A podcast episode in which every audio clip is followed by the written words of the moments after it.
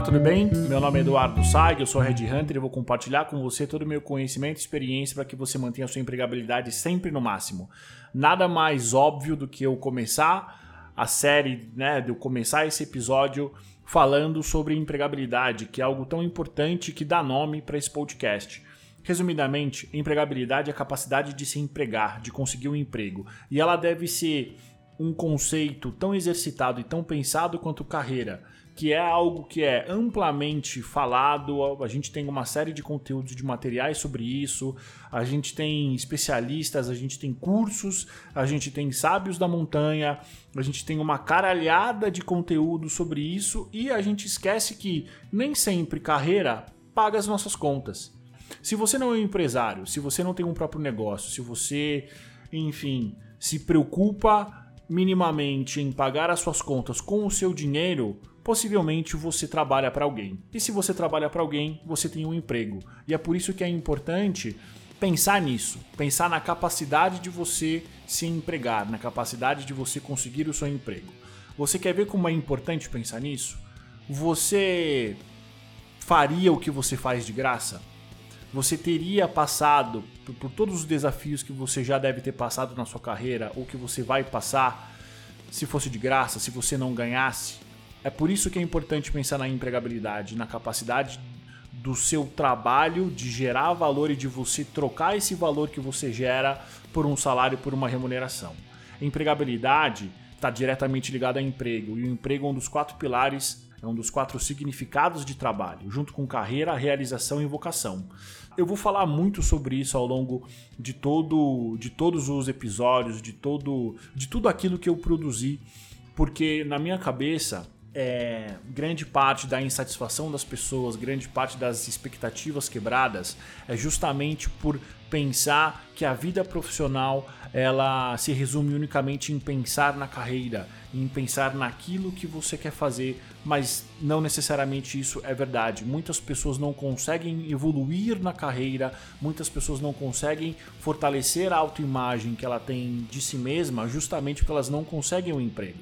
Então, em linhas gerais, para esse nosso primeira, para essa nossa primeira conversa, é, pensar em carreira é tão importante quanto pensar em empregabilidade e vice-versa.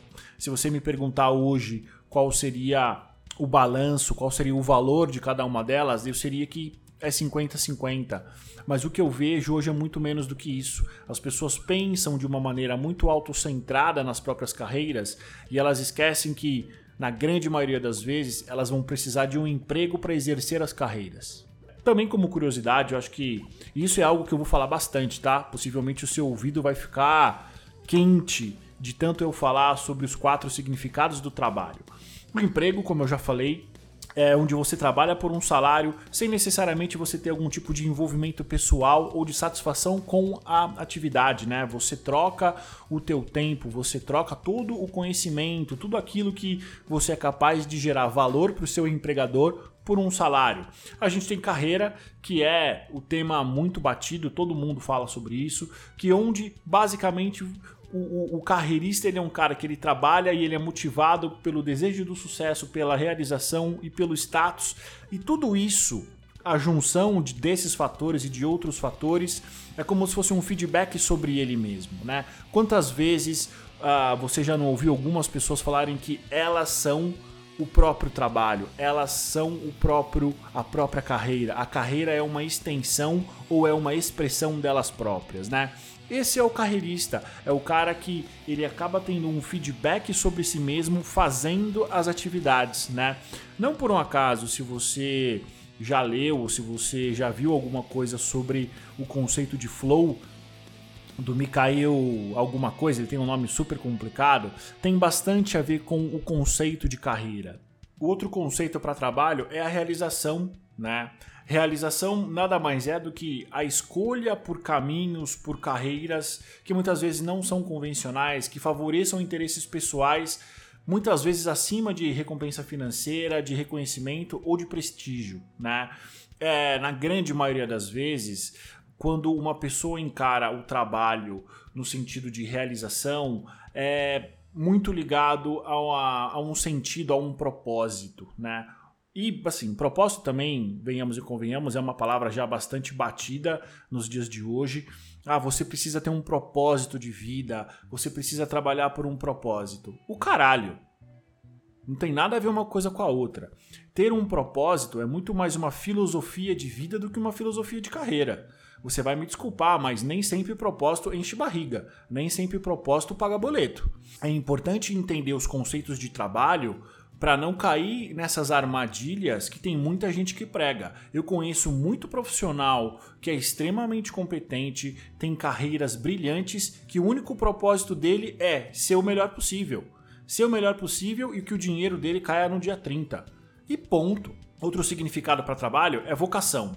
A vocação, ela tem uma tem uma ideia de chamado, de fazer algum certo tipo de trabalho, como se alguém ou alguma coisa externamente tivesse te chamado para aquilo, né?